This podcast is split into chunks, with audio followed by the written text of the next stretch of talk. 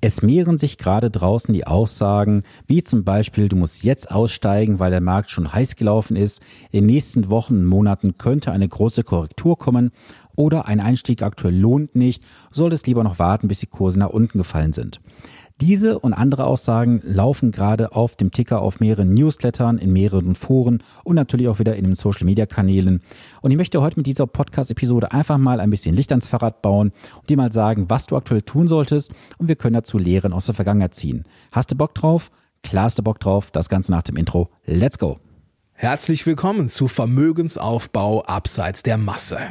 Hier bekommst du Tipps und Tricks zu den Bereichen Geld, Kapital und Wohlstand. Denn jeder falsch investierte Euro ist ein verlorener Euro. Viel Spaß dabei!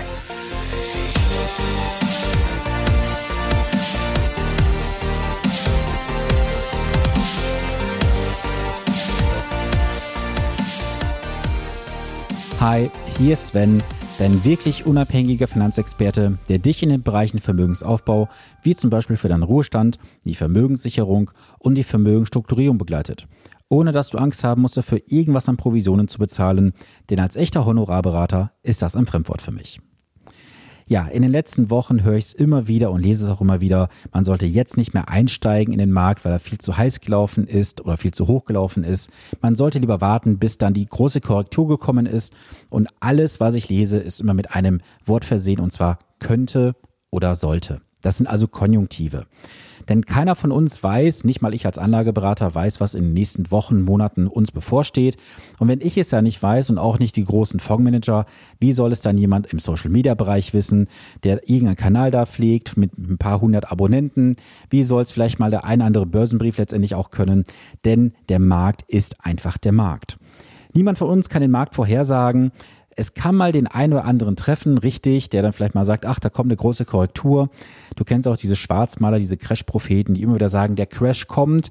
Ja, und da sage ich dir auch ganz ehrlich, wenn du jeden Tag sagst, der Crash kommt, die Gewissheit ist, irgendwann hast du recht.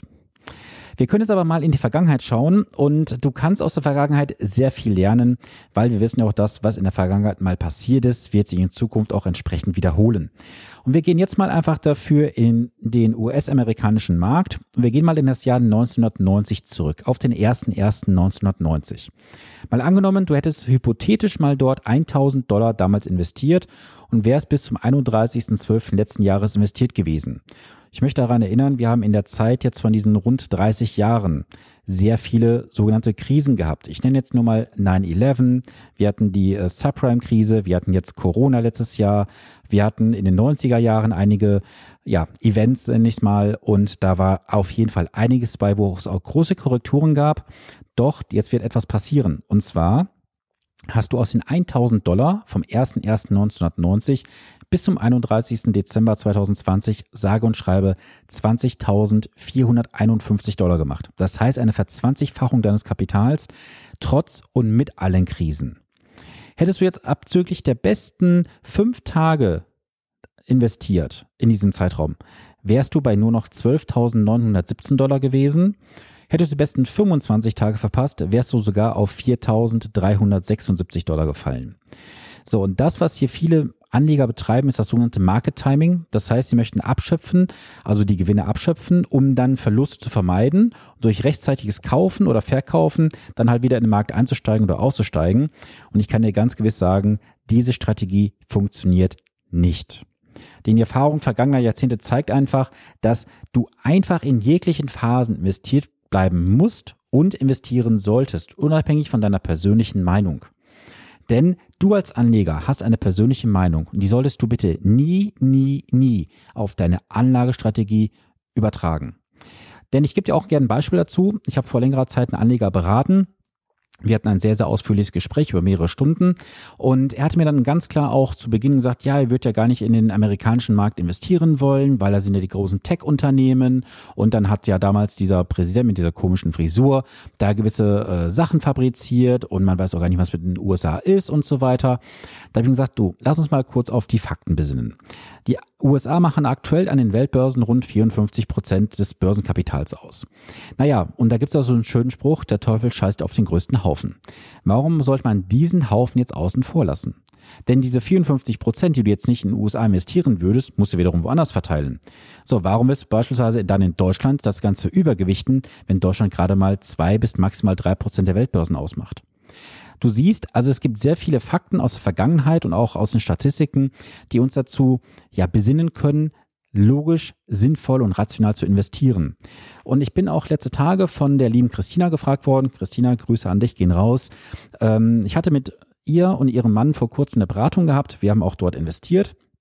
Ich hatte beiden auch im Gespräch gesagt, sie sollten jetzt sich unabhängig von dem, was gelaufen ist, was noch kommen wird, nicht verunsichern lassen, sondern einfach investiert bleiben. Es hat sie aktuell auch recht gut ausgezahlt. Und ja, jetzt kam halt die Frage auch von ihr auf, ob sie halt Gewinne mitnehmen sollten, um diese dann später wieder einzusetzen. Du musst bei dieser ganzen strategischen Überlegung auch eine Sache berücksichtigen. Wenn du heute verkaufst mit einem Gewinn, dann zahlst du erstmal deine Steuern auch auf die Gewinne. So, das heißt also, diese Steuern musst du später durch, das, durch dein vermeintlich höheres Investment zum Ende deiner Anlagezeit auch wieder kompensieren. Das heißt also, du musst schon eine höhere Rendite erwirtschaften, um die Steuern zu kompensieren. Ob das gelingt, kann ich dir nicht sagen, höchstwahrscheinlich eher nicht. Und jetzt kommt ja auch die entscheidende Frage. Wenn du als Anleger heute aus dem Markt aussteigst, sagst, alles klar, komm, ich zahle es lieber die 5, 10, 15.000 Euro Steuern, wie viel auch immer, du jetzt auch als Gewinn aktuell auf dem Depot liegen hast und du würdest irgendwann wieder einsteigen. Jetzt mal angenommen, wir würden eine Korrektur bekommen im Markt von 20, 25, 30 Prozent, so wie letztes Jahr auch in der C-Krise. Hättest du jetzt, ich sag's ganz ehrlich, sorry für die Ausdrucksweise, die Eier aus Stahl zu sagen, jetzt investiere ich, ich wette mit dir, du hast dann kleine Nüsse aus Stahl, aber keine Eier aus Stahl. Weil ich kenne das so aus dem letzten Jahr. Wie viele haben letztes Jahr mit mir darüber diskutiert im März, haben gesagt, ah Sven, ich würde jetzt gerne investieren, aber ich habe noch das Gefühl, das geht noch viel weiter nach unten. Mach mal einen Auftrag fertig, pack das mal rein und ich schicke den Auftrag ab, wenn es dann soweit ist.